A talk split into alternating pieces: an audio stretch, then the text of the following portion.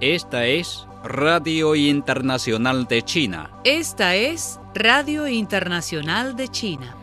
El presidente chino Xi Jinping pidió este viernes que se aceleren los esfuerzos para convertir a país en líder en ciencia y tecnología, así como para lograr la autosuficiencia y el autofortalecimiento a niveles más altos en este campo. Xi, también secretario general del Comité Central del Partido Comunista de China y presidente de la Comisión Militar Central, hizo estas declaraciones al intervenir en una reunión donde confluyen las asambleas generales de los miembros de la Academia de Ciencias de China y la Academia de Ingeniería de China, junto al Congreso Nacional de la Asociación de Ciencia y Tecnología de China. El presidente chino Xi Jinping aseguró este viernes que está dispuesto a trabajar con su homólogo de Austria, Alexander Van de Bellen, para potenciar la cooperación en la construcción conjunta de la franja y la ruta.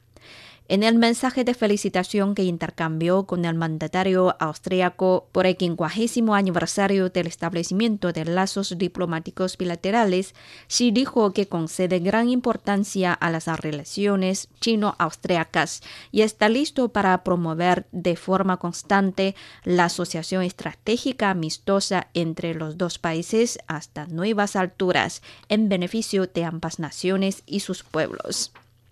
El mismo día, el consejero de Estado y ministro de Relaciones Exteriores de China, Wang Yi, y el ministro para Asuntos Europeos e Internacionales de la República de Austria, Alexander Schallenberg, intercambiaron mensajes de felicitación por el quincuagésimo aniversario del establecimiento de relaciones diplomáticas entre los dos países. Y el primer ministro chino Li Keqiang participará el domingo mediante enlace de vídeo en la cumbre de la Asociación para el Crecimiento Verde y los Objetivos Globales 2030, que se celebrará este año en Seúl, anunció el viernes el portavoz del Ministerio de Relaciones Exteriores, Zhao Lijian. El importante diplomático chino Yang Jiechi de visita en Zagreb e importantes funcionarios de la dirigencia croata prometieron profundizar los lazos y la cooperación bilaterales durante sus reuniones de jueves. Yang, miembro del Buró Político del Comité Central del Partido Comunista de China y director de la Oficina de Comisión de Relaciones Exteriores del Comité Central del Partido Comunista de China, fue recibido por el presidente croata Zoran Miranovic, el primer ministro Andrej Plenkovic y el presidente del Parlamento croata Gordan Handrokovic, respectivamente, durante su visita oficial de un día a Croacia. Yang dijo que la solidaridad y la cooperación han sido elementos distintivos de las relaciones China-Croacia, las cuales han mantenido un desarrollo integral y de alto nivel. Los dos países han trabajado juntos para combatir la epidemia de COVID-19 y promover la construcción de la franja y la ruta con un alto nivel de calidad. China y Croacia celebrarán el trigésimo aniversario del establecimiento de relaciones diplomáticas el próximo año, y Yang dijo que los dos países deben aprovechar la oportunidad para fortalecer las relaciones bilaterales, superar los disturbios por la epidemia y profundizar la cooperación en ámbitos como construcción de infraestructura e innovación tecnológica, pequeñas y medianas empresas, intercambios entre pueblos y turismo, para así implementar los resultados de la cumbre China-Países de Europa Central y Oriental. El consejero de Estado y ministro de Relaciones Exteriores de China, Wang Yi, conversó por teléfono este jueves con el secretario de Relaciones Exteriores del Reino Unido, Dominic Raab, sobre las relaciones China-Reino Unido. Además de destacar que las relaciones China-Reino Unido tienen bases profundas y una fuerte fuerza conductora, Wang dijo que China siempre ha otorgado importancia al estatus internacional del Reino Unido y está dispuesta a convertirse en socio de un Reino Unido global. Como miembros permanentes del Consejo de Seguridad de la ONU, Wang dijo que China y el Reino Unido deben asumir sus responsabilidades internacionales, aumentar la comunicación y la coordinación, trabajar juntos para abordar los desafíos mundiales como la pandemia de COVID-19 y el cambio climático, mantener la paz y estabilidad mundiales y promover la recuperación económica mundial y el desarrollo sostenible. China y la República Popular Democrática de Corea aumentarán la amistad tradicional y promoverán los lazos bilaterales, dijeron funcionarios de las dos partes. Los comentarios fueron hechos cuando el consejero de Estado y ministro de Relaciones Exteriores de China, Wang Yi, se reunió este jueves en Beijing con el nuevo embajador de la República Popular Democrática de Corea ante China, Ri. Wang dio la bienvenida al embajador en la asunción de su nuevo cargo en China y añadió que China está dispuesta a trabajar con la República Popular Democrática de Corea para implementar los importantes consensos de los líderes de los dos países, beneficiar mejor a los dos pueblos y hacer contribuciones positivas para la paz y estabilidad regionales. China está lista para mantener una comunicación estratégica de alto nivel con la República Popular Democrática de Corea, promover activamente la cooperación pragmática en diversos ámbitos y realizar de forma conjunta eventos para celebrar el sexagésimo aniversario de la firma de Tratado de Amistad, Cooperación y Asistencia Mutua entre China y la República Popular Democrática de Corea, dijo Wang.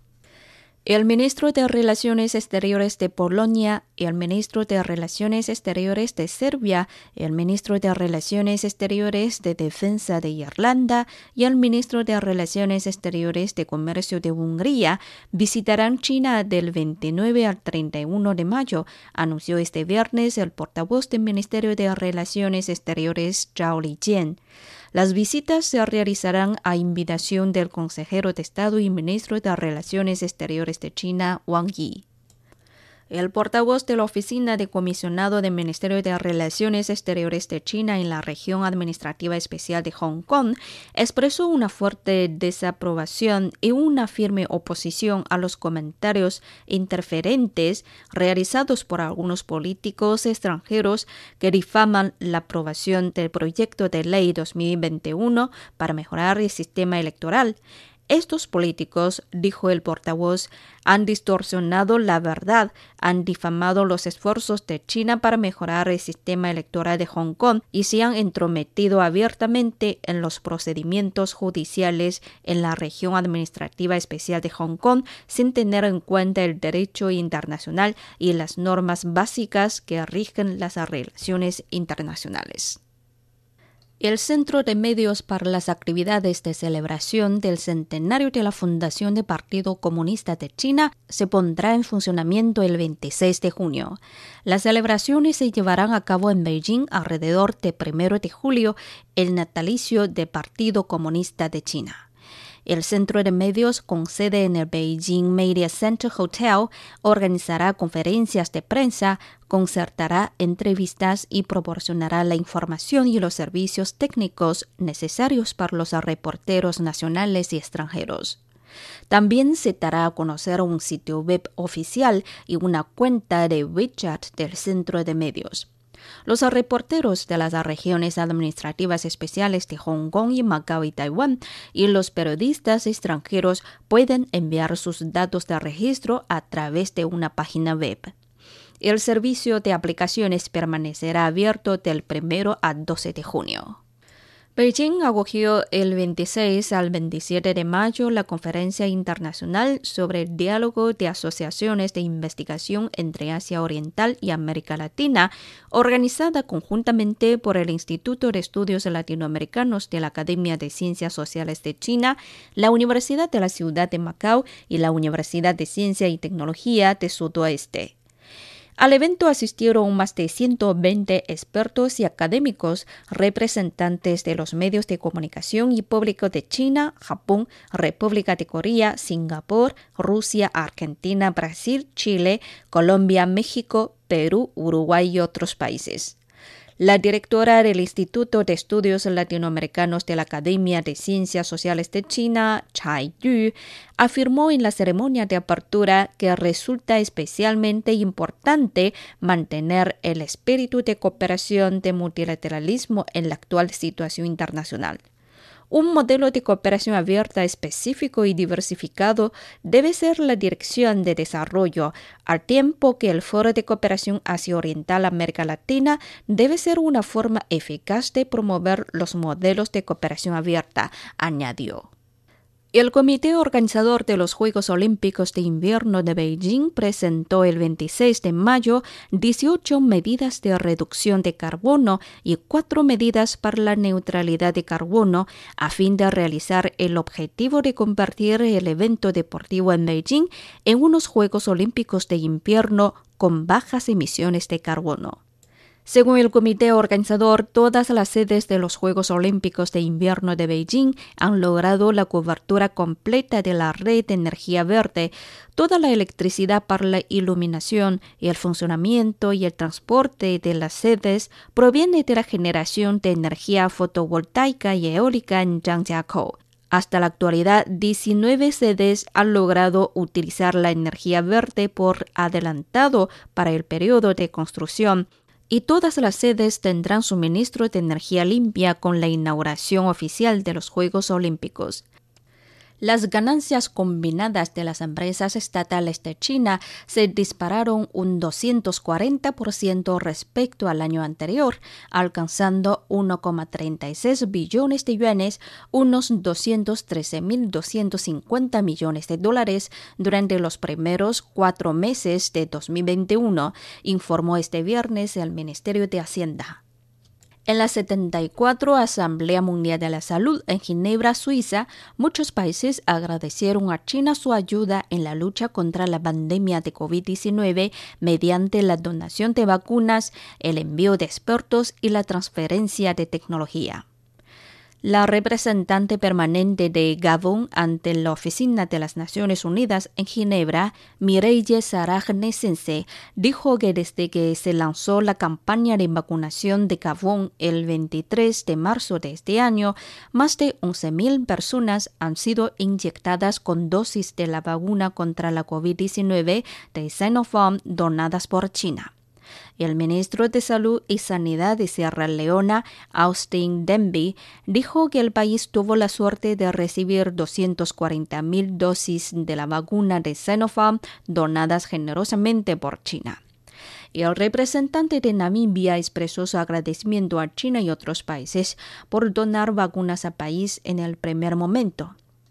A pedido de Palestina, los Estados miembros de la Organización de Cooperación Islámica, China, Cuba, Sudáfrica y otros países, el Consejo de Derechos Humanos de la ONU celebró el día 27 una sesión especial sobre la situación de los derechos humanos en los territorios palestinos ocupados. Chen Xu, el representante permanente de China ante la Oficina de las Naciones Unidas en Ginebra y otras organizaciones internacionales en Suiza, dijo en la sesión especial que China expresa una seria preocupación por el reciente conflicto israelí-palestino que ha causado un gran número de víctimas, incluidos mujeres y niños, y condena todos los actos de violencia contra la población civil. China pide a Israel que deje de demoler casas palestinas, deje de deportar a palestinos, deje de expandir asentamientos, mantenga y respete el estado histórico de los lugares sagrados o religiosos de Jerusalén, levante el bloqueo en la franja de Gaza lo antes posible y proteja eficazmente los derechos e intereses legítimos del pueblo palestino. El presidente francés Emmanuel Macron dijo este jueves en Ruanda que reconocía las responsabilidades de Francia en el genocidio de 1994 en ese país africano en un discurso pronunciado en el Memorial de Kigali. El esperado discurso tuvo lugar durante una visita oficial a Ruanda, anunciada como el paso final en la normalización de las relaciones entre ambos países, tras más de 20 años de tensiones por el papel de Francia en la tragedia, que dejó entre 500.000 y un millón de muertos, en su mayoría tutsis, entre abril y julio de 1994.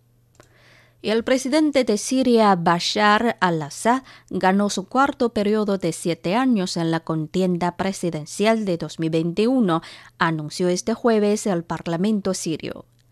Hamoudeh Sabah, presidente del Parlamento, dijo que Assad ganó 95,1% de los votos frente al 88,7% de la elección de 2014.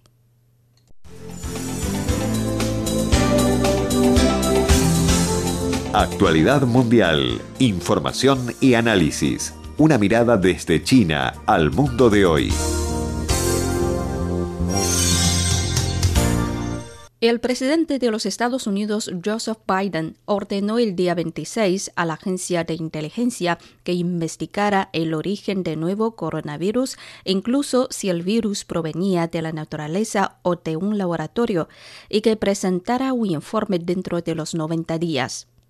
También dijo que Estados Unidos continuará trabajando con socios para instar a China a participar en investigaciones internacionales.